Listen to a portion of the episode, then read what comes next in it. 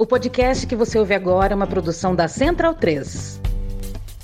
Conheça a WeCreate, a escola de idiomas parceiros do lado B. Aprenda inglês, espanhol e francês em uma escola de idiomas criada e gerida por duas professores de luta, sem nenhum especulador bilionário por trás. Acesse www.wecreateidiomas.com.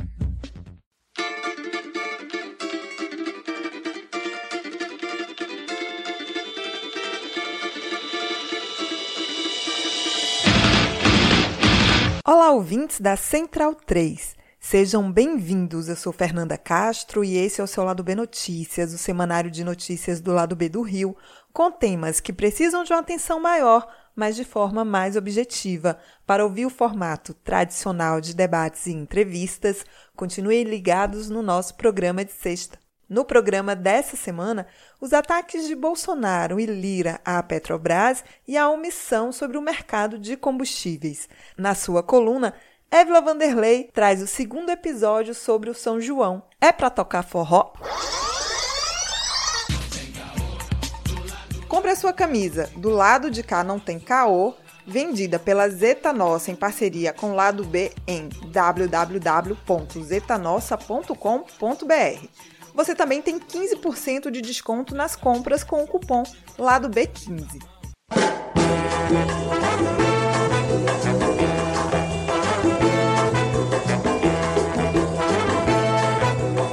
Tem sido recorrente os ataques de Bolsonaro e Arthur Lira à Petrobras.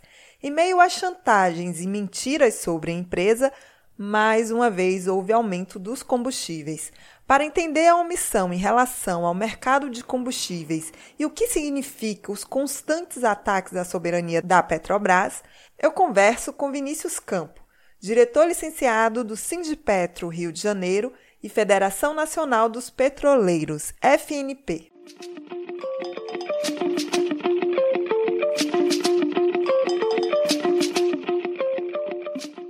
Bem-vindo, Vinícius foi aprovada pela Câmara e Senado esse projeto que redefine o ICMS.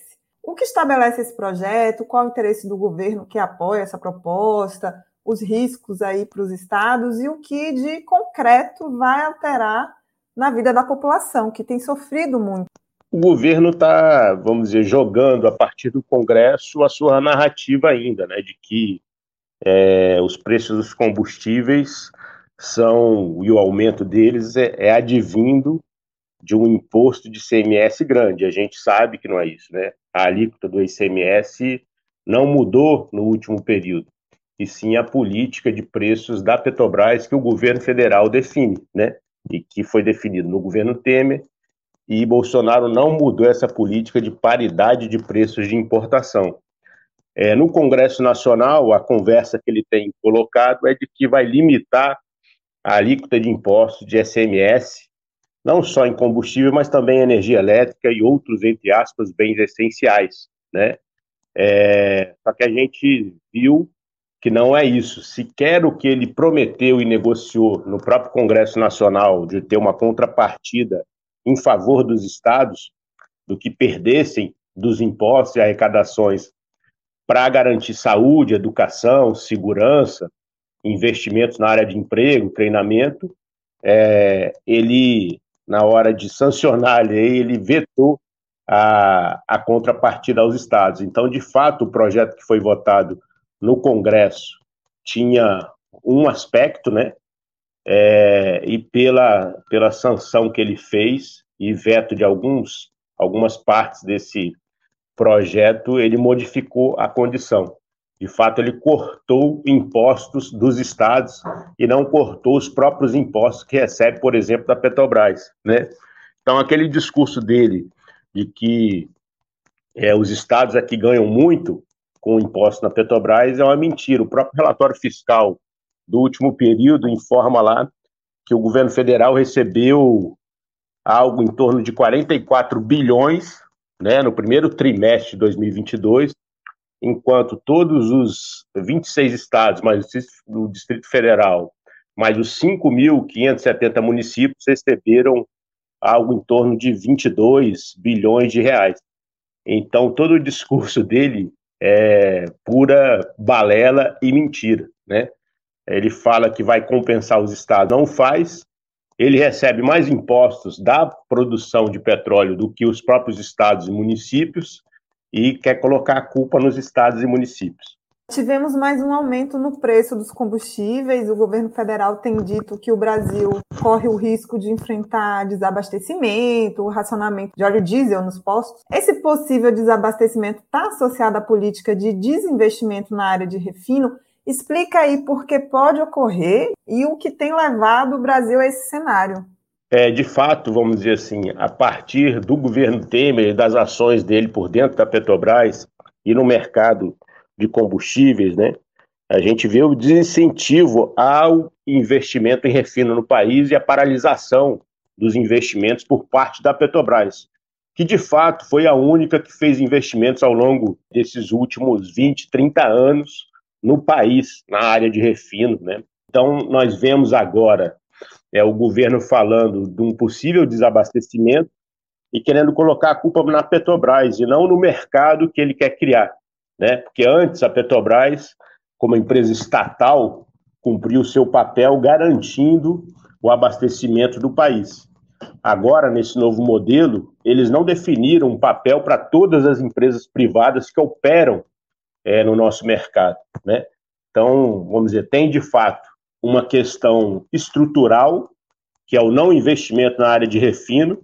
A Petrobras, nesse último resultado de 2021, anunciado em janeiro de 2022, nós tivemos o informe de novos investimentos por parte da Petrobras na área de refino, devido à situação que vive o país.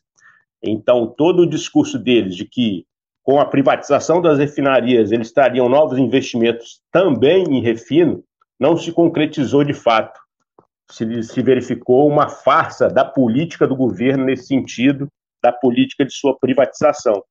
E que a Petrobras agora, de forma errática, está tendo que fazer novamente continuar os seus investimentos nas refinarias que foram paralisadas, né, bem como é, no seu parque de refino, para dar conta é, desse espaço de mercado é, que foi tomado pela importação e que existia um planejamento de atendimento é, do nosso mercado a partir dos investimentos no refino que estavam programados, como era a RNEST, as refinarias premium no Nordeste. Então, tem essas questões que estão colocadas e que é, mostram, demonstram novamente o erro do governo de paralisar os investimentos da Petrobras em refino, bem como de não organizar o mercado que ele privatizou para garantir o abastecimento de óleo diesel e de todos os demais combustíveis é, no país e isso incide diretamente no preço, né? A refinaria Sim. que foi privatizada na Bahia, os preços lá são mais altos. Sem dúvida, ainda tem uma contradição que é mais do que explícita nesse momento, que é a refinaria Relan, é agora Mataripe, né? Refinaria de Mataripe, é, colocando os maiores preços é, no mercado, né? Então, o programa que eles falaram que ia trazer competitividade, menores preços, está trazendo um monopólio regional e preços mais altos para o Nordeste e mais ainda para a Bahia. Então, por tudo que você tem falado aí, a gente tem visto aí nos últimos é, dias Bolsonaro e Lira assim pretendendo e atacando a Petrobras, né? E aí nesse cenário, o que no debate sobre a Petrobras ou sobre o mercado de combustíveis no Brasil tem sido omitido? É, a gente fala em mercado de combustíveis do Brasil, eles só falam em Petrobras, né? parece que só existe a Petrobras. A Petrobras não é mais dona, por exemplo, da Liquigás, que fazia distribuição de gás, não é mais dona da BR Distribuidora, né, que era a sua marca. Essa marca que está colocada aí nos postos Petrobras é uma marca que está alugada para Vibra Energia, né? É, muitos dos gasodutos e oleodutos foram privatizados, não são mais da Petrobras. A Petrobras paga altos aluguéis a ele, as empresas que foram privatizadas e tudo isso está embutido no preço. Né? Ainda nós temos visto tanto o presidente Bolsonaro quanto agora o Lira dando uma carga por interesses diretamente eleitorais. Né? Eles não têm compromisso de fato nem com o país, nem com o desenvolvimento da Petrobras e do Brasil. Né? E nós estamos vendo de conjunto aí toda a mídia e todo o debate público, público entre aspas, né? porque é um debate direcionado privado à privatização da Petrobras, ao saque das riquezas nacionais, que omitem, por exemplo, que existe o pré-sal.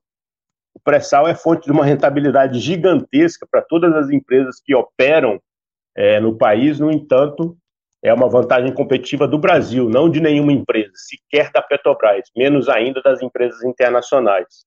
Nós temos visto que eles falam da Petrobras, mas não falam de todas as demais operadoras no mercado, que são donas agora da Liquigás, da BR Distribuidora, das demais empresas do mercado, e não colocam nenhuma responsabilidade para essas empresas cumprirem na garantia do abastecimento nacional. Nós estamos vendo também eles falando como se todos aqueles investidores tivessem comprado, investidores de Petrobras, tivessem comprado uma empresa privada ao custo de uma empresa privada em bolsa. E é mentira, porque todos os valores da Petrobras em bolsa são descontados porque ela é uma empresa estatal, né?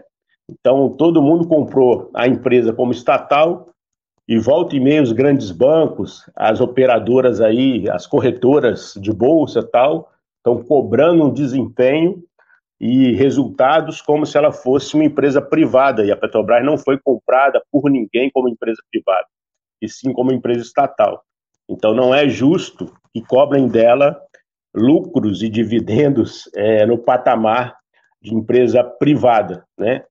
E, vamos dizer, a gente tem visto ao longo desse último período eles omitirem, né, que existem vantagens competitivas que são do país, como é o caso do próprio pré-sal, das próprias tecnologias da Petrobras, é, que são uma riqueza do país e têm que ser revertidas em favor do país. Ainda eles omitem, omitem como era resolvido, vamos dizer, o problema ou a dificuldade da gente poder abastecer todo o nosso mercado, quando a gente não tinha capacidade de refino anteriormente, né? É, mas a gente também não tinha essa condição exportador líquido de petróleo, como a gente tem nesse momento, que a gente nunca teve, nem como Petrobras, nem como país anteriormente. Né? Antes, o balanço de energia e de derivados de petróleo era feito por dentro da Petrobras. Eles modificaram o mercado, eles privatizaram empresas da própria Petrobras, abriram esse mercado e não colocaram responsabilidade sobre as demais empresas e a própria Petrobras de garantir esse abastecimento. Eles colocaram como foco somente a lucratividade das empresas de energia e petróleo, e não o abastecimento do país é, para uma empresa estatal, por exemplo. Esse é um erro estrutural e político desses governos, né? porque eles têm interesses que são outros. Né? O interesse dessa jogatina em bolsa é, e dos negócios que fazem por aí e que não estão sobre é, a publicidade devida. Então tem todo, toda essa questão que eles têm escondido da população, tanto da rentabilidade do pré-sal quanto das tecnologias da Petrobras. E aí fica claro a intenção cada vez mais de desmontar a Petrobras, vender a Petrobras, né? Isso, a própria política de paridade de importação não é só uma ferramenta para aumentar a lucratividade das empresas do setor, sejam aquelas que sequer fazem investimentos no país, como são as empresas de, de importação, né, sejam todas as empresas que agora estão operando aqui. Eles garantiram uma vantagem ao investidor internacional de poder explorar o nosso mercado em moeda forte, né? Então, eles podem ter uma lucratividade aqui em dólar, em euro, e essa é uma garantia ao investidor internacional e não dão essa garantia a nenhum outro investidor, né? Criaram a política de paridade de importação que dá essa vantagem ao capital internacional no nosso mercado. Eles impedem até a Petrobras de competir, qualquer empresa nacional, é, de definir esses preços aí, competir e ganhar mercado interno. Né? Então, a política de paridade de importação é uma intervenção do governo federal impedindo que a Petrobras é, de fato possa competir no mercado nacional e ter o mercado e ganhar parte do mercado para ela, que agora está dedicado aos importadores de, de derivados de petróleo, né, que a gente tem visto. Né? Por isso nós estamos vivendo o que nós estamos vivendo. Preços absurdos, né? Custos, preços fake, né? porque não de, de fato não refletem a estrutura de custos da, do nosso próprio mercado é, incluindo aí as próprias vantagens e rentabilidades do próprio pré-sal. Vinícius, muito obrigada pela conversa, por seu tempo. Se você quiser falar mais alguma coisa, deixar algum recado, fique à vontade. Não, aqui nós estamos Sindicato dos Petroleiros, eu sou diretor licenciado nesse momento da, do Sindicato dos Petroleiros do Rio de Janeiro, da Federação Nacional dos Petroleiros. Nós estamos nessa luta contra esse programa de privatização da Petrobras e também contra essa política dos preços absurdos contra os nossos consumidores que é a política de paridade de importação. Né? Porque a gente sabe que as duas coisas conjuntamente é, são plano para retirar é, essas riquezas do país e reverter concentradamente a poucos acionistas, né? E muitos deles internacionais. Então, de fato, nós estamos vivendo um saque das riquezas nacionais e mais ainda de forma explícita em cada bomba de combustível pelo país. Valeu. Bom trabalho aí, até mais. Ouvinte Lado B tem 10% de desconto na veste esquerda com o cupom Lado B. Acesse www.vesteesquerda.com.br. Seguimos para a coluna de Évila Vanderlei.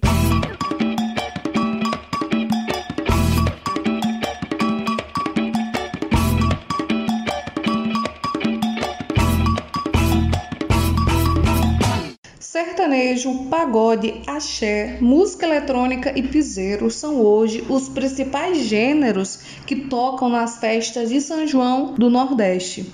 O que se convencionou a chamar de forró tradicional, ritmo consagrado das festas juninas, aparece discretamente nos super eventos da região. Nas principais festas, como Campina Grande, Caruaru, Mossoró, Aracaju, por exemplo, o forró tradicional não representa nem 20% do total de artistas. Para dar continuidade à nossa série São João, da tradição aos mega eventos, nesse segundo episódio o tema é: É para tocar forró?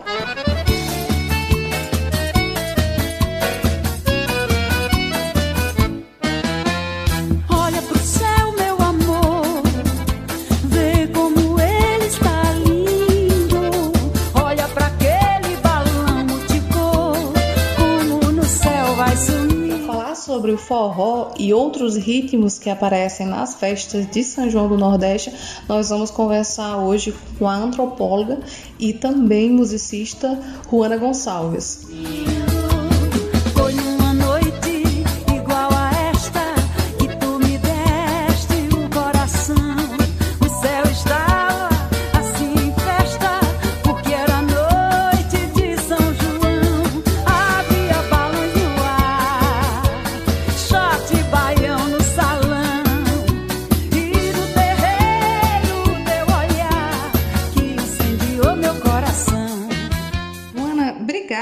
Participar do lado B.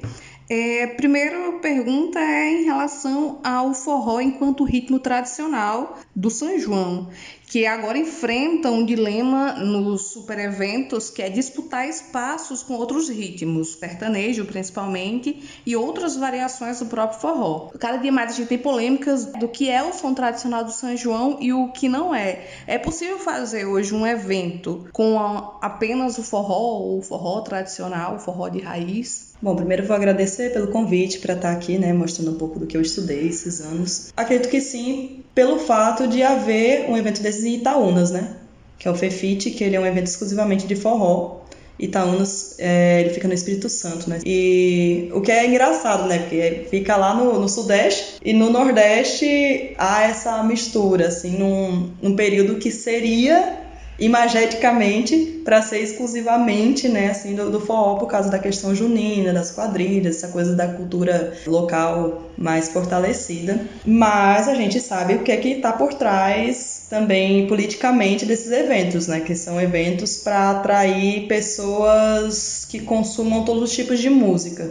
Então, assim, pela questão da globalização mesmo, da própria do próprio metaverso, né, agora que a gente está vivendo já, é, eu acho muito complicado a gente não a gente achar que o mesmo número de pessoas do povo em geral, assim, usando esse conceito de povo, mas de uma forma assim de dizer que democraticamente pessoas que de diversas classes, diversos gostos vão habitar o mesmo espaço se, se for só o forró tradicional, se for só grupos locais.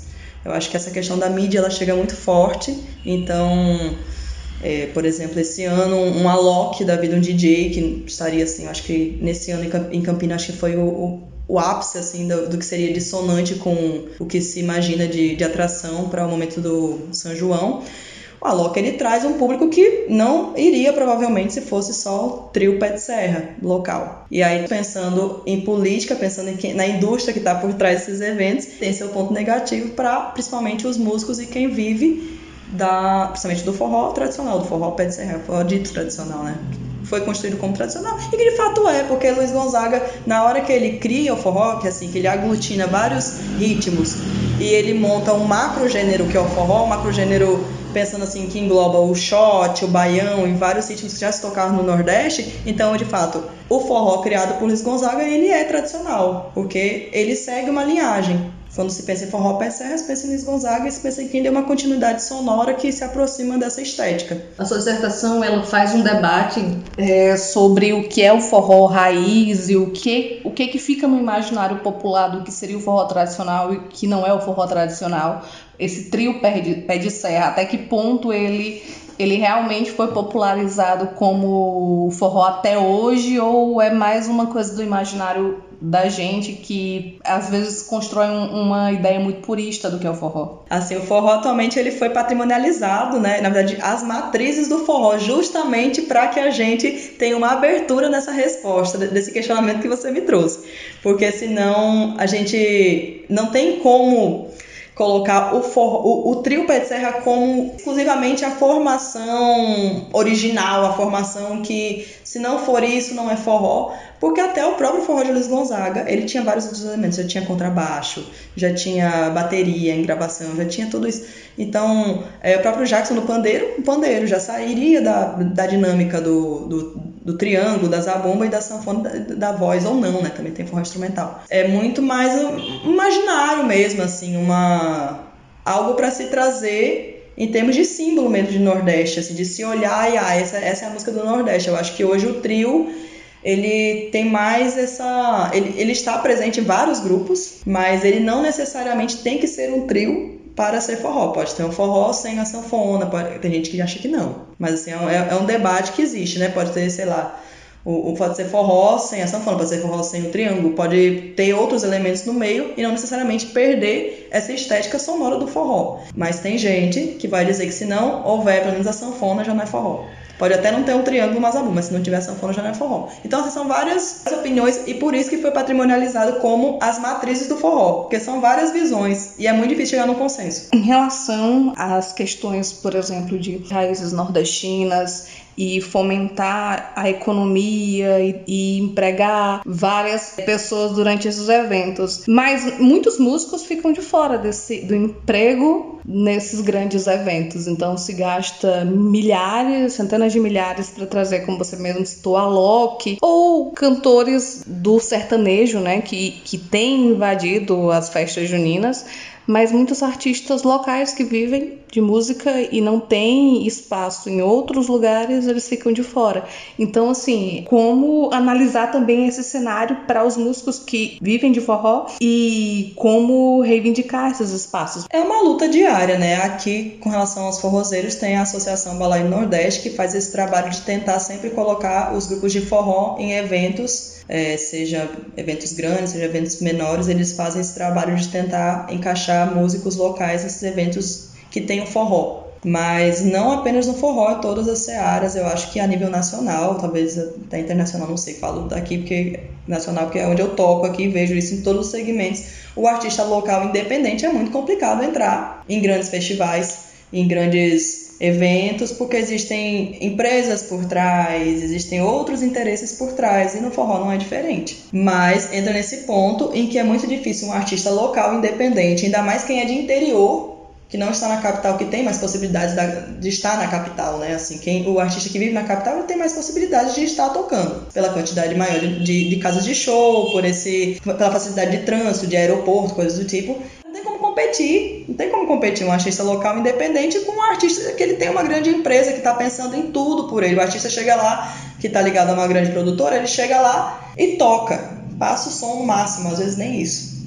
O artista local não, ele vai estar tá preocupado com tudo. Ele vai ter que estar tá preocupado com a divulgação, com o transporte, com a alimentação, com o show, com o vestimenta, com tudo. Então é, é muito difícil a gente tentar mensurar essas coisas. Inclusive a questão dos cachês, né? É complicado justamente por essa questão midiática, essa questão empresarial mesmo. E é como eu falei, você vai colocar é, grupos da cidade somente, talvez porque Itaúnas tem isso, né? Não é nem só, é de vários estados, a galera vai para Itaúnas por causa do evento. Então é talvez, não sei. Eu acho que ainda tem um caminho longo para se trilhar para talvez um dia chegar a isso, mas pode ser que aconteça. Agora tem que ter toda uma uma política mesmo, assim, dos órgãos públicos, mas também setores privados, de um incentivo a isso de fato, que eu acho que agora não tem interesse. E já é difícil para muitos cantores, homens locais, se colocarem nessa, na posição de tocar nesses eventos. E para as mulheres, como é que fica essa situação? É, eu, eu estudo, assim, né, eu sou da música, não, não sou forrozeira enquanto musicista, mas escuto as mulheres que são forrozeiras e o assédio, claro que está presente, né? É, é, o ponto que está presente. E eu vejo assim que no forró o assédio ainda é, é, consegue ser maior ainda para as mulheres que estão no contexto da música do forró assim, porque o machismo é muito forte, né? Então, elas contam, assim, situações de bastidores, assim, de, de gente querer subir no palco, de homens querer subir no palco durante a apresentação delas, para passar a mão, assim, várias coisas bem absurdas. Acredito que as coisas até estão melhorando, porque agora a gente está conseguindo ocupar aos poucos, mais palcos, mais espaço, mais produção dos pontos importantes. O Fefite mesmo, lá de Itaúnas, a, a coordenadora estava, ouvi uma entrevista dela dizendo que ela faz questão de ter mulheres em todos os, os espaços de produção, e isso já melhora bastante.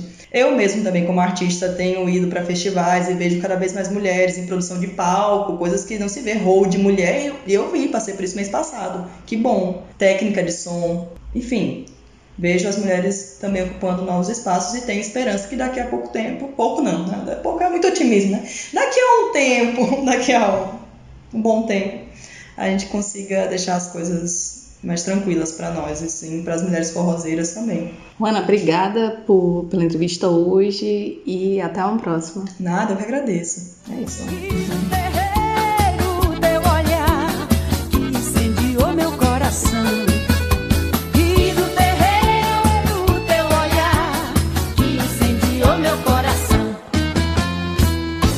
Considere se tornar um apoiador do lado B na Aurelo, a primeira e única plataforma que remunera os podcasters a cada play. Você pode nos apoiar a partir de R$ reais, com direito a conteúdo exclusivo e participação em sorteios. Se você já é apoiador pelo Padrim ou pelo PicPay, considere se migrar para a Aurelo. Por enquanto, a Aurelo só aceita cartão de crédito, beleza?